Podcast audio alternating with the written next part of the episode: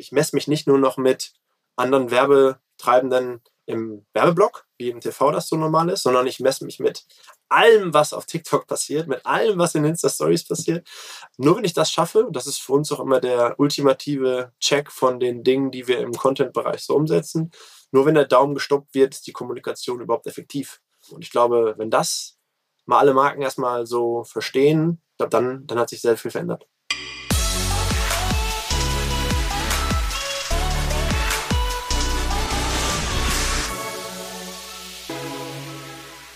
Liebe Zuhörerinnen und Zuhörer von Digitale Vorreiter in deinem Podcast zur Digitalisierung von Vodafone. Ich habe, man sollte es kaum meinen, auch eine Agenturvergangenheit. Ich glaube, ich habe so vor äh, 2009 habe ich mal eine Beratungsagentur slash Beratung slash Agentur gegründet und hatte dann ein paar Jahre die spannende Herausforderung, Kunden mit Konzepten zu begeistern, Kunden mit Ergebnissen zu begeistern und Kunden natürlich auch möglichst lange mit unseren Services zu versorgen. Äh, waren ein paar sehr spannende Jahre, teilweise auch sehr anstrengende Jahre. Äh, und deswegen bin ich immer sehr beeindruckt, wenn jemand sagt, ich baue aus dem Nichts eine Agentur aus, äh, auf oder ich fange mit einer Idee an oder ich, ich glaube, da gibt es einen Markt für das Thema, das ich als Agentur äh, anbieten möchte. Und deswegen freue ich mich sehr, dass heute der Jan König von Oderlein hier ist. Äh, hallo Jan, erstmal schön, dass du mit dabei bist. Hallo, danke für die Einladung, lieber Christoph. Und aber auch, wir haben ab und zu mal Feedback von Zuhörern bekommen, beziehungsweise ich glaube, die Zuhörer sind manchmal gerade bei Agenturgästen immer besonders kritisch, weil ich glaube, gerade in der Agentur hat man die, äh, das Talent, unheimlich kreativ zu sein, was natürlich dann erstmal den ganzen Himmel aller Möglichkeiten bedeutet. Aber auf der anderen Seite ist dann auch manchmal schwierig zu sagen, was heißt das ganz konkret für mich. Äh, deswegen, Jan, was glaubst du, womit könntest du heute die Zuhörenden begeistern und sagen, das ist, ist mein Top 1, 2 Grund, warum das heute eine coole Folge wird? Ja, also ich glaube, ähm, wir haben am 1.1.20 gegründet. Das war ein Monat, zwei Monate vor Corona. Und ähm, Agenturgründen sind auch viele ja heute irgendwie eher so, hm, ja, sollte man das noch machen? Skaliert nicht, ist kein SaaS-Modell, hm, Köpfe skalieren nicht so gut oh, Agentur gründen, keine gute Idee. Äh, wir haben es gemacht äh, und wir fühlen uns total wohl damit. Ähm, und ich glaube, dass äh, ich vielleicht dem einen oder anderen auch noch irgendwie auf dem Weg mitgeben kann, wenn der gerade in einem Angestelltenverhältnis ist, ähm, in der Agentur ist, wo er sich gerade vielleicht nicht wohlfühlt.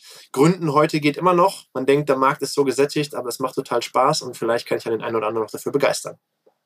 Was sind eure Leistungen? Also wofür steht Oderlein? Ähm, was bietet ihr an? Ja, ja, ist ganz witzig. Du hast gerade im Intro gesagt, ich habe mal eine Agentur slash Beratung gegründet. Ähm, das ist ja immer das, wo viele Leute sich irgendwie mit schwer tun. Ne? Was sind wir eigentlich? Sind wir eine Agentur? Sind wir eine Beratung? Mhm. Und ähm, das Problem in der heutigen Agenturwelt, äh, das kennst du äh, sicherlich wie ganz viele andere Zuhörerinnen da draußen auch, ist, dass es ja so viele Spezial-Nischenagenturen gibt und dass der mhm.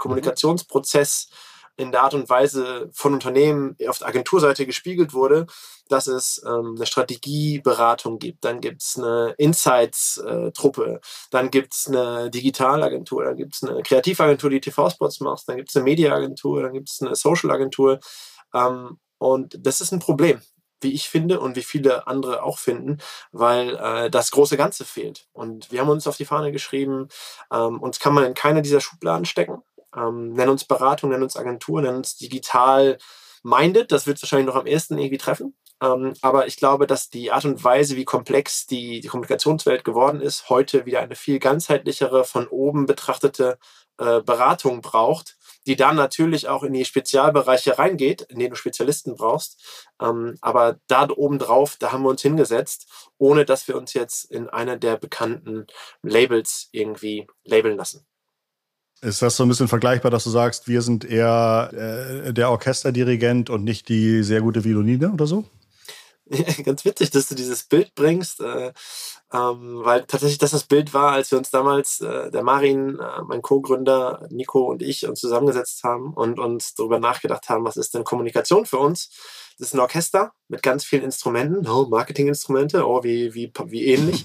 ähm, und äh, dann braucht es Dirigenten, äh, die einige äh, Instrumente schneller spielen lassen, andere langsamer, andere müssen später einsetzen, andere müssen früher einsetzen. Wenn du von Strategie kommst, von Exekution, Taktik, ähm, da gibt es viele, viele Unterschiede und wir haben uns genau dahingesetzt und ähm, Wer den Namen Oderlein äh, auch mal richtig googelt, der wird auch rausfinden, warum wir so heißen. Ich erzähle die Geschichte jetzt nicht, aber das mhm. ist vielleicht eine kleine Aufgabe für alle Zuhörer äh, und Zuhörerinnen. Ähm, ja, das ist genau das Bild, was wir uns gesetzt haben. Und dieses Bild ist eine, eine Mikronische. Ne? Ähm, äh, es ist in der Agenturwelt ja so, dass so viel so sehr besetzt ist von Platzhirschen, von großen Serviceplans, äh, von großen Network-Agenturen. Da würde man eigentlich denken, dass man so eine, so eine kleine Bude aus dem Nichts irgendwie hochziehen kann ähm, und dann auch irgendwie Relevanz äh, im Markt bekommt. Ähm, aber das hat jetzt äh, nach zweieinhalb Jahren, muss man sagen, echt ganz gut für uns funktioniert. Ähm, ich glaube, dadurch, dass wir so klein sind, wir sind nur 16 Leute, sind wir schneller, agiler und können deswegen äh, auch mit so vielen wunderbaren Kunden zusammenarbeiten. Wunderbare Kunden, wer, wen kannst du da nennen? Also wie kann man, weil du sagtest, wir sind relevant im Markt, wie kann man diese Relevanz irgendwie messen? Also wir sind, äh, wie gesagt, 14 ähm, Leute und wir arbeiten mit über 25 Kunden regelmäßig zusammen, ähm, Kunden und Kundinnen. Ähm, dazu gehören beispielsweise Aldi Süd, mit denen wir zusammen YouTube-Formate an den Start bringen. Dazu gehört Disney, mit dem wir viel TikTok machen. Dazu gehört Jack Wolfskin, mit denen wir sehr viel Content machen. Dazu gehört äh, Vodafone, mit denen wir auch sehr, sehr viel Content machen, wie den 5G-Jump zum Beispiel. also dazu Was ist ein 5G-Jump? Der 5G-Jump war eine, äh, ein Case von Vodafone, wo wir äh, Influencerinnen wie Matthias Malmedy und ähm, Dalia beispielsweise ähm, von einem Hochhaus geschubst haben mit Bungee Jump und in der Zeit des freien Falls, sieben Sekunden, mussten sie über 5G Datenpakete runterladen und einfach nur um die Geschwindigkeit von 5G zu demonstrieren. Denn in einem freien Fall kannst du den ganzen Film downloaden, wenn 5G funktioniert. Äh, haben wir das damals äh, gemacht. Das war ein großer, großer, einer unserer ersten großen Cases, ehrlicherweise. Ähm, aber du siehst, das sind, das sind große Kunden, wo man eigentlich denken würde, ach, mit solchen Kunden, Kunden kann man gar nicht zusammenarbeiten als kleine Agentur, weil da gibt es immer große Pitch-Prozesse und ähm, da sind sowieso die großen anderen Agenturen drin. Aber ich glaube, in dieser Nische, in der wir uns befinden, in dieser ähm, überliegenden digitalen Beratungsnische ähm, klappt das für uns ganz gut. Was hast du vorher gemacht? Vorher war ich in einer Mediaagentur, bin da wirklich vom Trainee äh, ungefähr da, wo du auch angefangen hast, 2010, äh, bei Mediacom, bei der größten deutschen Mediaagentur, äh, ausgebildet worden zum Bannerplaner, ne, also digitale mhm. äh, Mediaplanung. Habe dann Bild.de Startseite belegt für 60.000 mit Goodyear Dunlop Reifen und so. Ähm, habe da aber auch gelernt, wie digital funktioniert, wie Media funktioniert. Und dann ähm, bin ich äh, zu einer Schwester gegangen, zur MEC. Dort durfte ich dann mit Mercedes-Benz zusammenarbeiten. Da dann Berührung mit Fashion Week und Fußball. Dann habe ich aber große Augen bekommen und Vorher hat mir mein Job so semi-Spaß gemacht, weil es nur Excel war. Und auf einmal wurde es cool, weil wir irgendwie eine Spotify-Playlist gemacht haben und dann auf der Fashion Week irgendwie cool, cool, cooles Zeug gemacht haben. Und dann haben wir äh, als Absprungbasis davon dann innerhalb von MEC eine Content-Unit aufgebaut, äh, von drei auf zehn auf 50 Leute. Ähm, das ist, äh, war wirklich damals äh, ziemlich schnell, ziemlich groß geworden, auch mit der ganzen Influencer-Bubble, die dann entstanden ist, so 2014, 2015 von Blogger zur Influencerin, ist das echt groß geworden und schnell groß geworden. Ähm, deswegen am Ende, ganz ehrlich, die letzten fünf Jahre hatte ich nichts mehr mit Media am Hut. Ähm, aber durch diese Nähe zu Media, also auch Nico und Mari, meine Co-Gründer, kommen auch aus Media, ähm, denken wir konzeptionell auch anders als klassische Kreativagenturen, weil wir wissen, dass ein 45-sekündiger 16 zu 9 TV-Spot nicht mehr die Lösung ist in einer digital vernetzten Welt.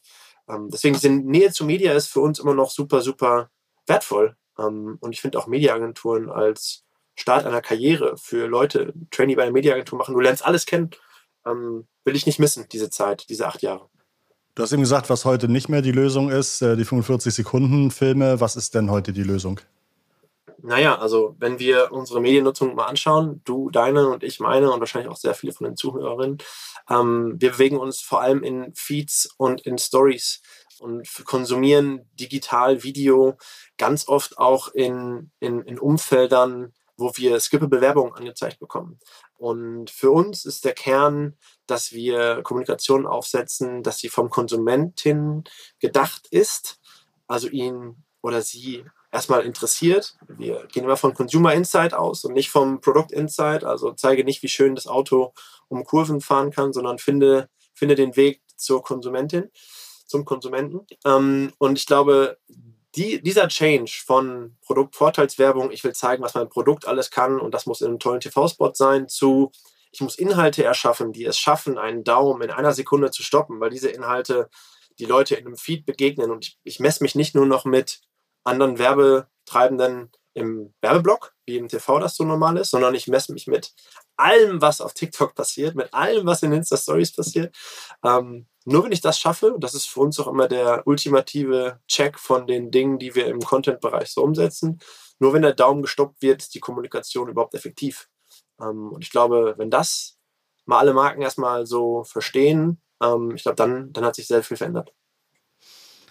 Was sind Plattformen, in denen du in den letzten Monaten etwas Neues gelernt hast? Also äh, einmal, welche Plattformen findest du besonders interessant? Und gibt es da etwas, was du gerade dazu gelernt hast, wo du sagst, ach, das äh, ist ja verrückt, dass sich das so oder so verhält? Ja, äh, hole ich vielleicht einmal kurz aus. Vor zwei Jahren äh, habe ich TikTok gehasst, ja. Ähm, war ich echt so kein Believer, wollte es auch nicht wahrhaben und wollte es auch nicht öffnen. Äh, gibt wahrscheinlich sehr viele da draußen, die auch immer noch sagen, ja, habe ich keinen Bock drauf. Ähm, habe mich dann aber, äh, weil ich gemerkt habe, ey, es geht wohl nicht weg, ähm, mit ein paar sehr, sehr jungen Leuten zusammengesetzt. Der Neil Heinisch zum Beispiel von Play the Hype hat mir dann die Plattform erklärt wie das funktioniert. Ähm, und ähm, ja, dann haben wir das so langsam gelernt. Und TikTok ist für uns heute äh, totaler Türöffner ähm, in Brands geworden, weil ja die ganzen Agenturwelt sich vielleicht sechs Spezialagenturen auf TikTok fokussiert haben.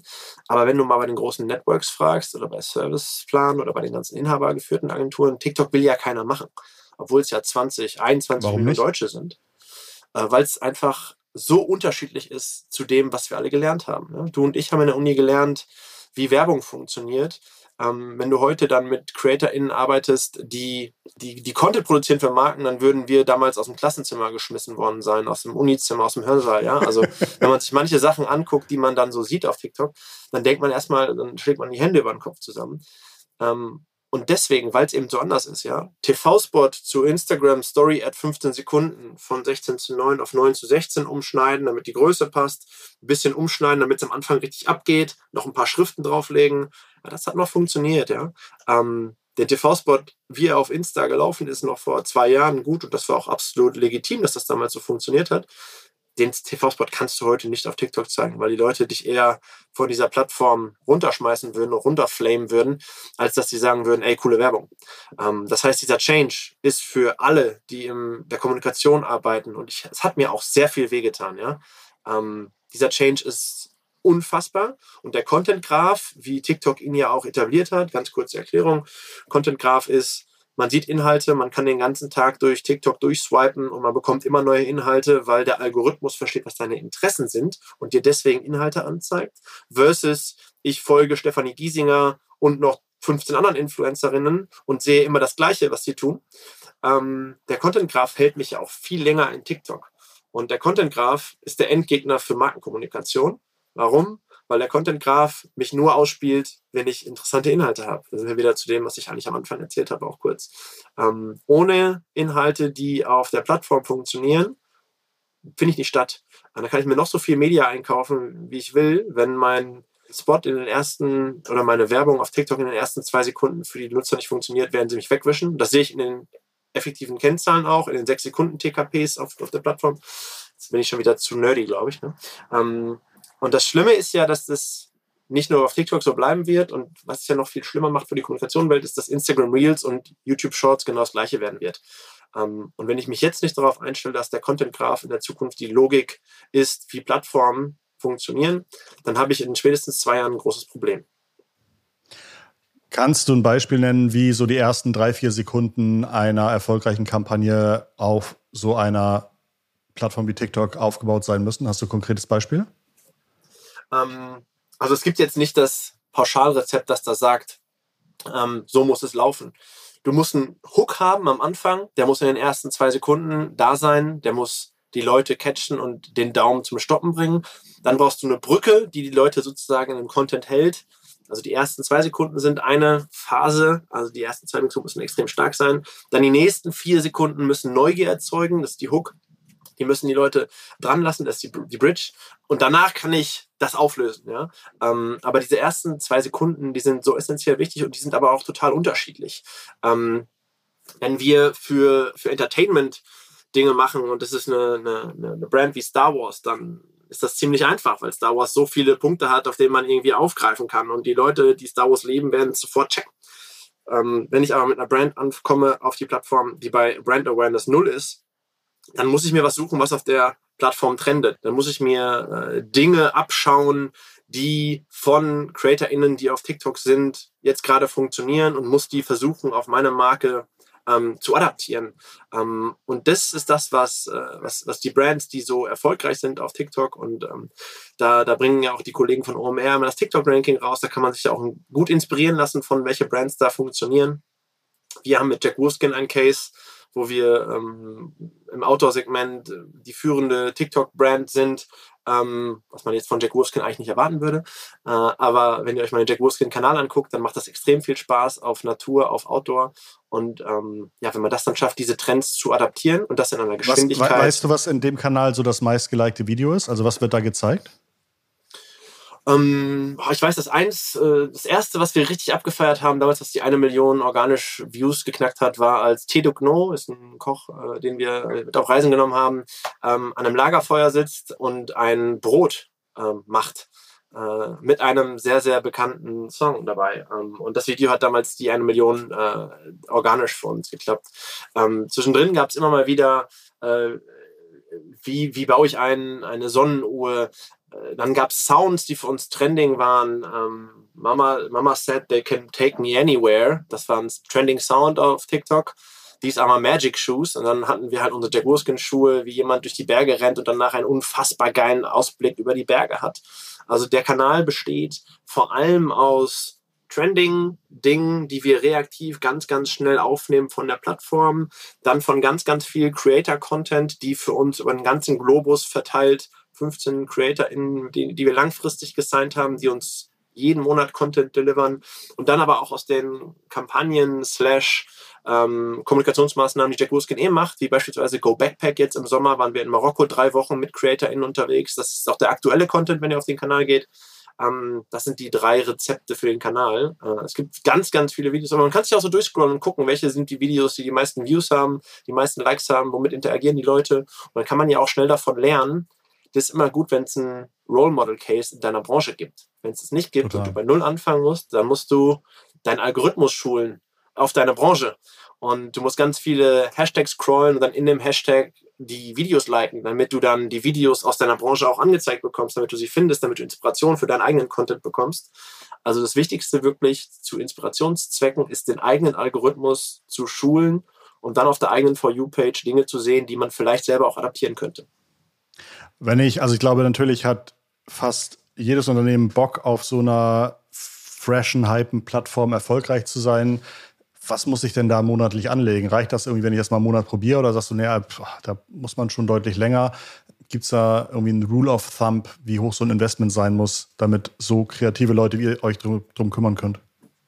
Es gibt ja sehr viele schlechte und gute Beispiele. Ja? Also es gibt ähm, es gibt äh, Brands, die nutzen TikTok als reines Marketinginstrument und Media-Instrument. Die kommen dann einmal mit einer großen Hashtag-Challenge, ballern einmal TikTok zu ähm, und also nutzen das dann als Kommunikationsinstrument und hauen wieder ab. Ja? Ähm, halte ich für absolut sinnlos, weil es dann nur eingekaufte Views sind. Ja, die haben einen Impact auf die Marke, aber einen sehr, sehr begrenzt zeitlichen. Ja, das ist dann auch drei Monate später wieder vergessen. Ähm, ich, ich, ich, ich glaube, dass es ähm, dass es auch kein Threshold gibt, wo man sagt, ja, 5000 Euro macht Sinn oder so. Schau dir die organischen Kanäle auf eurem OMR-Ranking an. Bestattung, Burger, Frittenwerk und Co. Äh, das ist einfach nur Verständnis der Plattform. Das sind die Mitarbeitenden von den Unternehmen, die Content machen, die verstehen, wie die Plattform funktioniert und dann damit viel höher, viel weiter kommen als, als ganz Riesenkonzerne, die Millionen Euro in Marketing stecken. Ja? Ein kleines Bestattung, Bestattungsunternehmen, ja?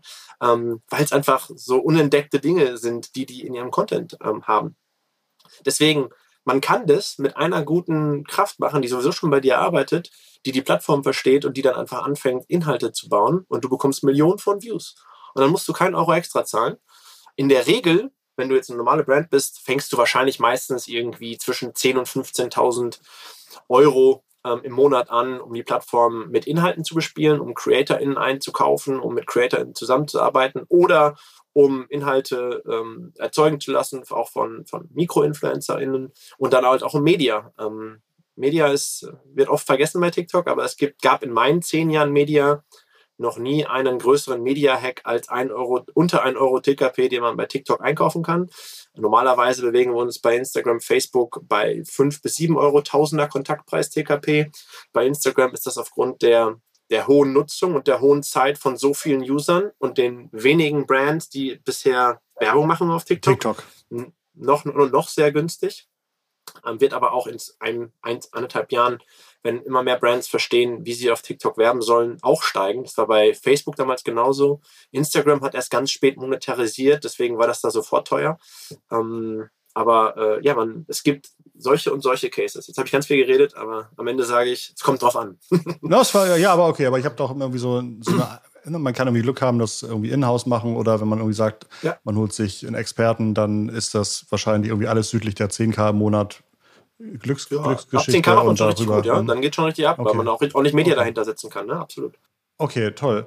Reichweite, Videoaufrufe, Likes ist irgendwie das eine. Am Ende will wahrscheinlich irgendwie ähm, die Geschäftsführung aber mehr Abverkäufe sehen oder whatever. Ja. In welchen Metriken kann man dann mittelfristig erkennen, ob so Kampagnen auf diesen ganzen Plattformen auch wirklich dem Geschäft helfen? Man könnte natürlich einfach hingehen und sagen, äh, Self-Fulfilling Prophecy, genau wie bei YouTube, genau wie bei Meta. Wir nutzen die Brandlift Studies von TikTok und gucken, was mit unserer Marke passiert im Upper Funnel, um dann natürlich sagen zu können, wir haben im Upper Funnel in der Markenbekanntheit unsere Marke gestärkt und deswegen ist es ja nur logisch, dass im Lower Funnel auch was passiert. Das ist das eine. Ich arbeite ganz gerne mit Plattformen, agnostischen Tools, die für mich Marktforschung machen. Wir machen das mit unseren Kunden, Kundinnen so, dass wir äh, Tools wie Pinio nutzen, äh, Civey nutzen, um Abfragen zu machen, Umfragen zu machen in den jeweiligen Zielgruppen, wo wir kommunizieren. Das muss gar nicht, also wir reden jetzt so viel über TikTok, das muss gar nicht mhm. nur TikTok sein, sondern es kann genauso auch unser YouTube-Format sein mit Aldi Süd oder für die Tonis die Printkampagne bei den 50-Plus-Jährigen, ja, kann auch genauso gut sein. Deswegen, ich finde, dass es wird noch viel zu wenig genutzt, weil man sich immer auf die halbjährlichen Brand Health Trackings von so Marken irgendwie drauf verlässt. Instant kann ich, kann ich da bei diesen möglich. Kann ich da bei diesen Markt Marktforschungsinstituten, ich glaube, du hast äh, äh, Opinio genannt? Ja. Ähm, kann ich bei denen irgendwie sagen, ich möchte 1000 Menschen zwischen 18 und 24 etwas befragen? Genau so, das machen wir, ja. Wir machen das sogar äh, dann nochmal so, dass wir die noch auch filtern auf TikTok-User oft ähm, um nochmal zu sehen, was auf TikTok auch selbst passiert. Du kannst äh, eine Vorabfrage machen, du kannst mhm. die Demografie einschränken.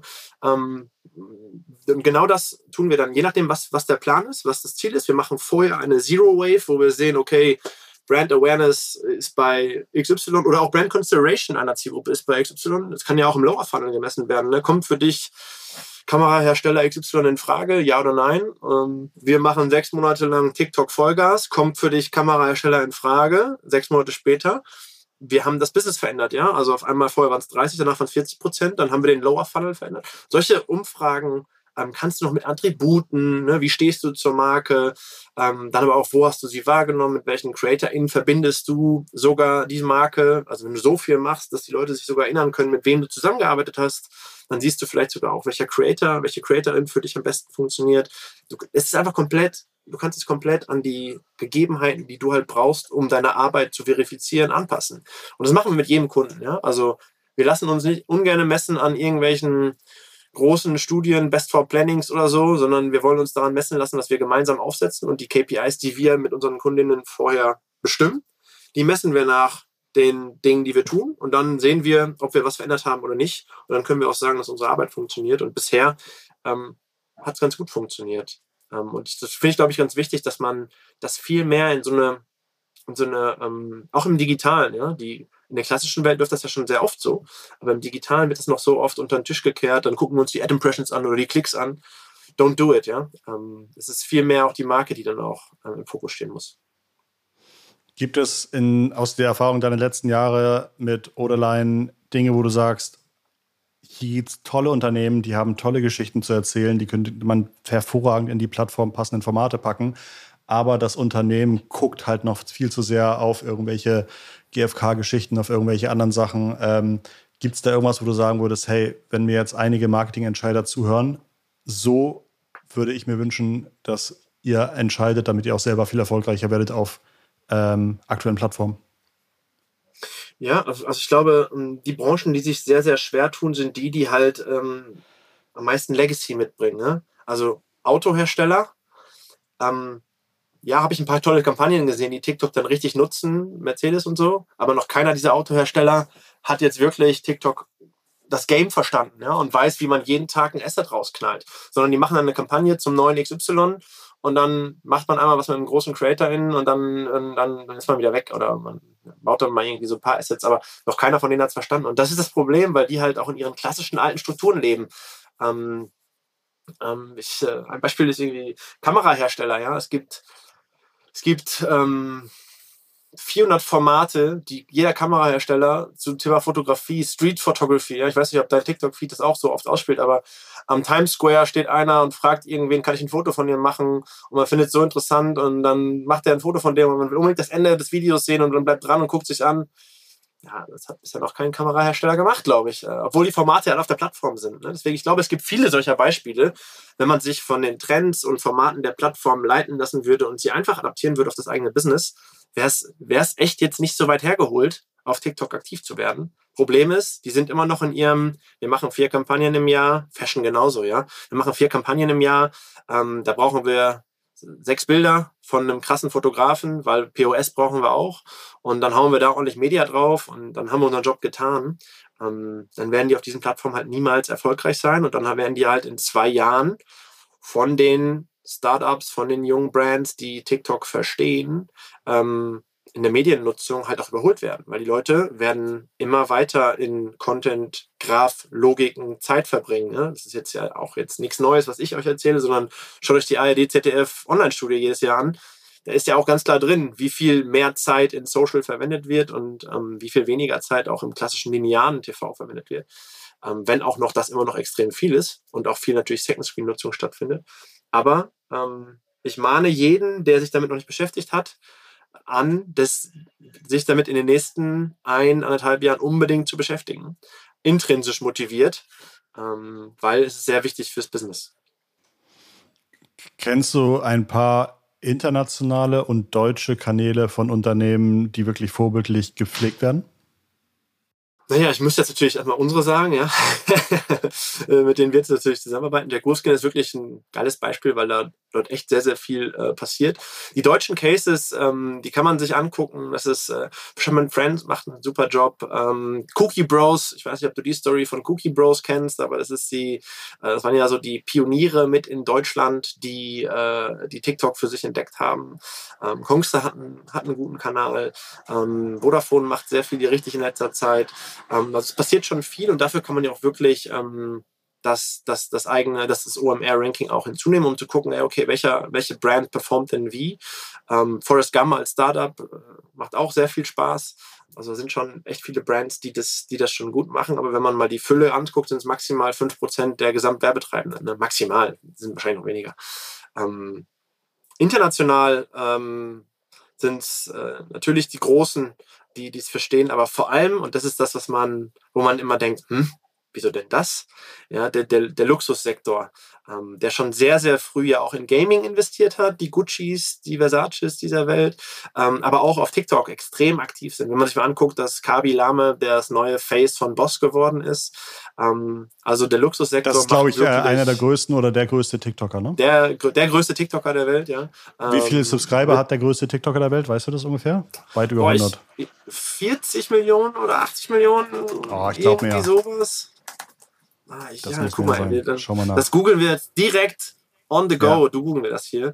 Ja, boah, sagen, 150 Millionen, Mann. Okay. 150 okay. Millionen. Also unfassbar. Und der ist, glaube ich, bekannt geworden, indem er mit einem sehr äh, genervten Gesicht so auf dumme Lifehacks und so weiter reagiert hat, glaube ich. Ja, ne? genau. Er hat am Anfang sehr viel gestitcht, ja. Also mhm. Stitchen mhm. heißt auf TikTok, man nimmt sich ein Video, wo jemand was erklärt und man nimmt dann sozusagen ein neues Video auf, was man direkt da dran stitcht, was man da dran näht mhm. sozusagen. Und damit ist er groß geworden. Ja, irgendwer erklärt, wie man eine Kartoffel ganz, ganz kompliziert schälen kann und er schält sie danach sehr, sehr einfach. und sagt, mhm. na, guck doch mal. Äh, mhm. Damit ist er groß geworden. Ähm, und diesen Move mit den, mit den Händen, den kann ich jetzt schlecht nachmachen im Audio, Audio-Medium, aber ähm, den kennt man einfach, wenn man auf der Plattform aktiv ist. Und ähm, ja, der ist das was Face muss, von Boss geworden. Ja. Was muss Boss für so einen Typen ausgeben? Mm, locker eine Mio. Mit Buyouts global wahrscheinlich eher sogar mehr als. Oh, in welchem Zeitraum? Mio, ja. Oder für eine. Äh, das war, also es war, glaube ich, sehr klassisch angelegt. Boss hat. Ähm, Boss ist nicht das beste Beispiel für TikTok mhm. Game äh, konstant, ja, da gibt es einige bessere. Aber das waren locker drei bis sechs Monate, die die, die Buyouts mhm. hatten. Und ich denke schon, dass das, ja, dass das schon ein, zwei Millionchen gekostet haben wird, weil sie weil es dann auch komplett durchgespielt haben. Ja? Er war wirklich ja. so, als wäre es jetzt David Beckham, war Kabi Lame das Face von, von Boss, ja. Ähm, und das ist schon, das ist schon ein Change, ja. Ähm, in, der, in, der, dich, in der Wahrnehmung.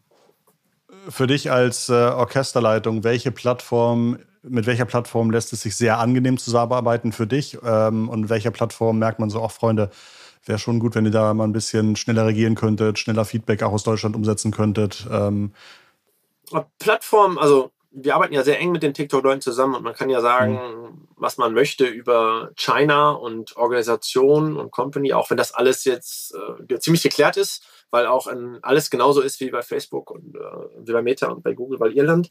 Aber ähm, TikTok hat unfassbar geheiert, ja. Also wie viele Menschen die eingestellt haben vor einem Jahr unfassbar. Das heißt, die sind schon sehr, sehr gut erreichbar. Meta hat aber auch eine sehr, sehr gute Erreichbarkeit. Google genauso. Die tun sich da ehrlicherweise alle nicht mehr so viel. Okay. Ähm, viel äh, Snapchat hat eine super äh, Representatives in Deutschland.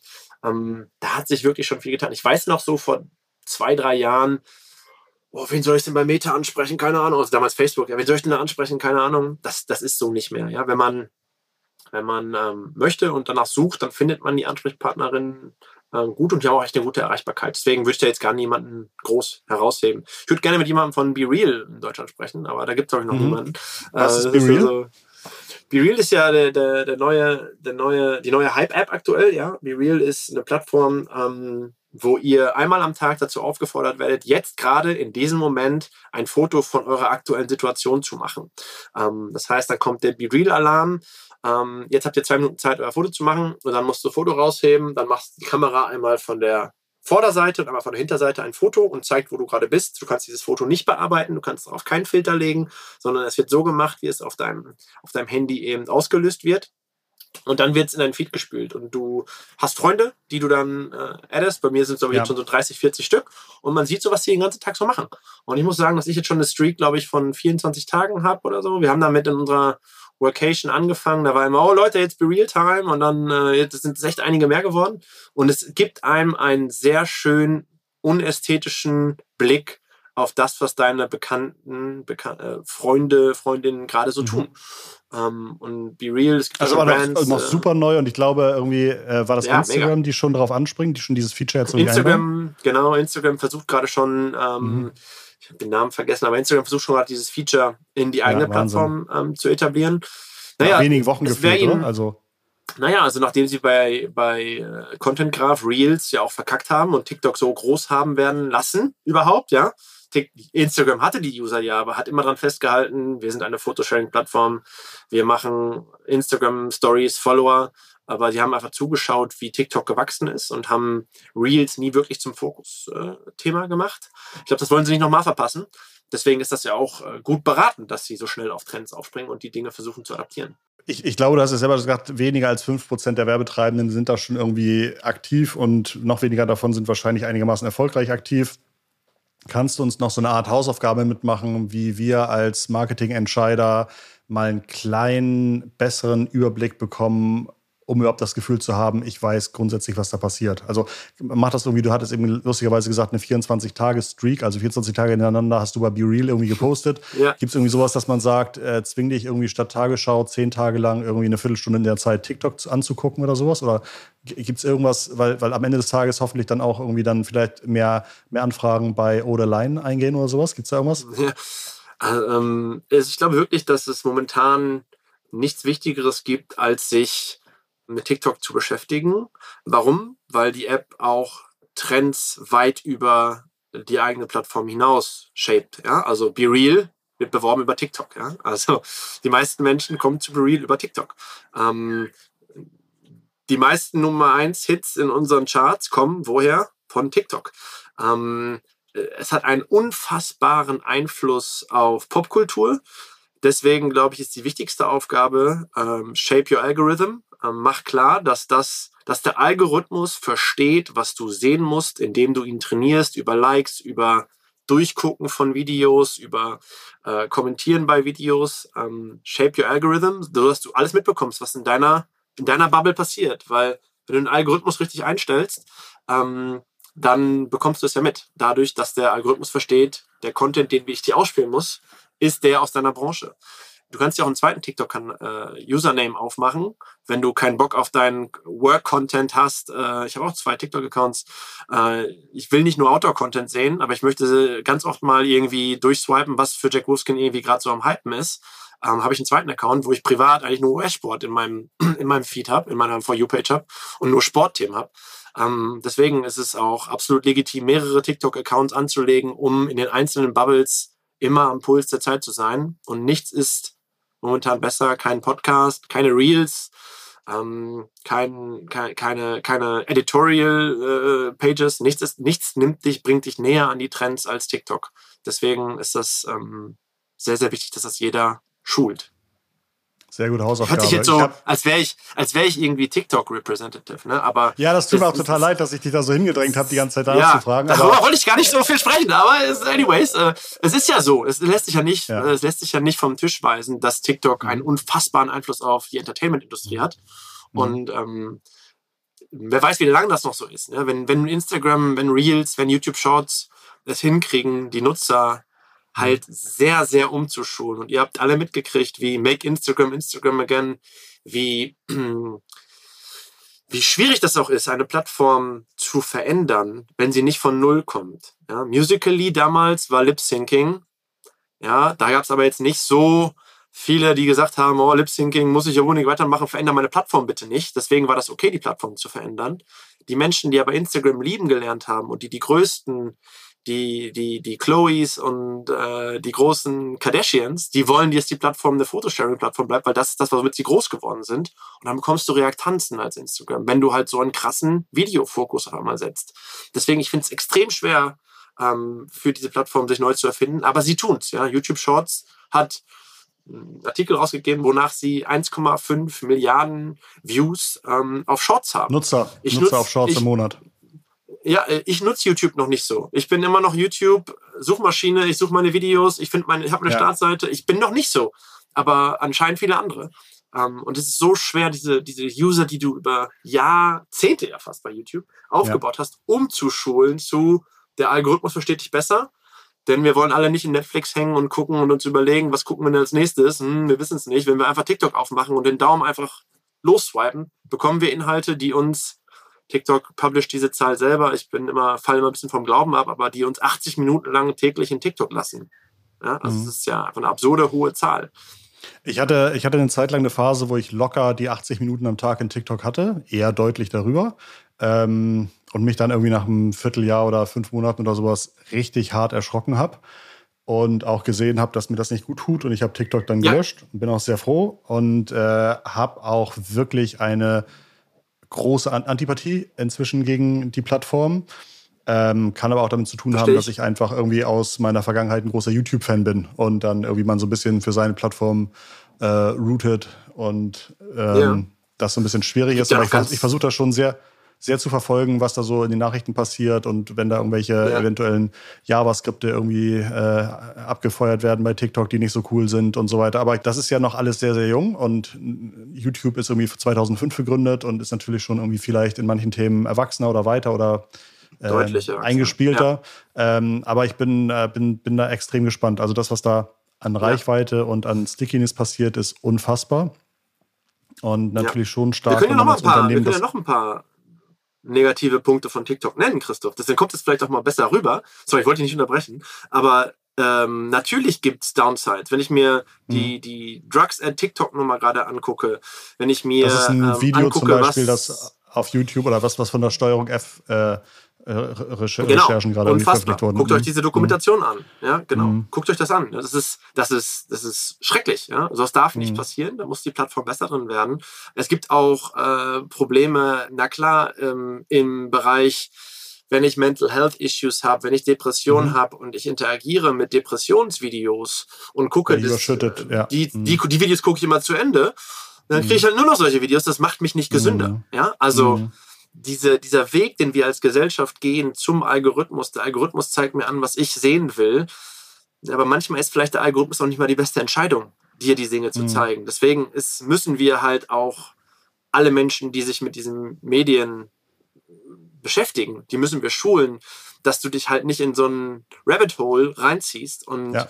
Dich dann von dem Content auf TikTok nur noch führen lässt. Und dann, ja klar, ist das ganz schlimm, wie mein Leben ist, weil ich mit den Depressionsvideos dann irgendwie immer mehr interagiere. Also es gibt wirklich sehr, sehr viele ja. Downsides von diesem Change. Bin ich total bei dir. Ah, okay, aber das ist, das ist total spannend, ähm, weil ich natürlich immer gedacht hätte, dass jemand, der sein Geld mit einer Plattform verdient, natürlich es auch sehr schwer hat, das anzuerkennen, dass es sowas gibt. Aber es ist ja super spannend zu hören, dass du weißt, hey, es gibt das eine und das andere. Aber man kann jetzt auch nicht sagen, also zum einen muss man die Agenturen dazu bringen, vielleicht, äh, die, die Agenturen, die Plattform dazu bringen, irgendwie an dem Thema zu arbeiten. Aber zum anderen passiert trotzdem jeden Tag Milliarden von Videokontakten aus Deutschland von Zielgruppen. Ja. Und ähm, das wäre halt als Unternehmen auch un unverantwortlich, das komplett zu ignorieren. Genau Sehr spannend. Äh, danke, Jan. Wenn wir mal in zwei, drei Jahren wieder einen Podcast machen, jetzt seid ihr 14, 16 Mitarbeiter, was, was habt ihr so in zwei Jahren angepeilt? Hast du, habt ihr so eine Roadmap?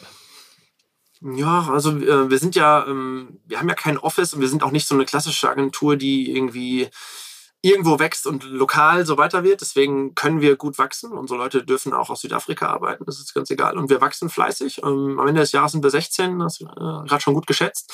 Ähm, wir wollen aber nie so groß werden, dass wir anonym werden, weil mir das Inhalt, weil uns, äh, auch den Geschäftsführenden, das inhaltliche Arbeiten so viel Spaß macht. Ähm, ich würde sagen, wenn du uns in zwei Jahren fragst, sind wir vielleicht 30. Ähm, okay. Nicht mehr. Okay, super. Ich wünsche dir viel Erfolg. Ich finde es wirklich eine Herausforderung, sich mit so schnell ändernden Plattformen zu befassen. Ich glaube, man hätte vielleicht weniger Stress und einfacher Budgets ranzukriegen, wenn man sich um die, ne, ähm, um die tra traditionellen Themen kümmert. Insofern ist das, glaube ich, auch ein großer Pioniergeist und vielleicht auch eine große Begeisterung für Digitalisierung, äh, Neues, Kreativität, die ihr da habt. Insofern ganz vielen Dank für deinen ganzen Input, für die Beispiele, für die Hausaufgaben, für die Gedanken zu auch unter anderem TikTok. Ich wünsche euch ganz viel Erfolg und äh, dann bis zum nächsten Mal, Jan. Vielen Dank, Christoph, für die Einladung. Hat Spaß gemacht. Was ich mit Jan jetzt überhaupt nicht besprochen habe, er ist, glaube ich, auch CSO bei einer spannenden Firma AdScanner. Und zur Correct. Firma AdScanner werden wir demnächst auch eine Folge veröffentlichen. Und was ist AdScanner in einem Wort, Jan? Ähm, in einem Satz, sorry. TV, äh, ja, ein Wort wäre schwer. Ja. Äh, äh, AdScanner ergänzt die TV-Landschaft mit äh, digitalen Daten und macht okay, sich noch also. schlauer und lässt ein Medium, was vielleicht dachte, das durchoptimiert ist, ähm, nochmal mit neuen Daten nochmal ganz anders optimieren. Ebenfalls ein sehr, sehr spannendes Thema, äh, bei dem Jan auch sein Gehirn drin hat. Ähm, und genau, das war's diese Woche. Hört nächste Folge wieder rein, nächsten Montag. Schaut in unser Archiv. Wir haben fantastische Episoden. Auch gerade in den letzten Monaten, finde ich, sind ganz, ganz tolle Gespräche dazugekommen. Ich danke euch, dass ihr eingeschaltet habt. Ich habe mich bei Jan hoffentlich bedankt, dass er so viel Auskunft gegeben hat. Und ich würde sagen, dann verbleiben wir mit ganz lieben digitalen Grüßen. Bis zur nächsten Woche von Jan und Christoph. Ciao, ciao. ciao.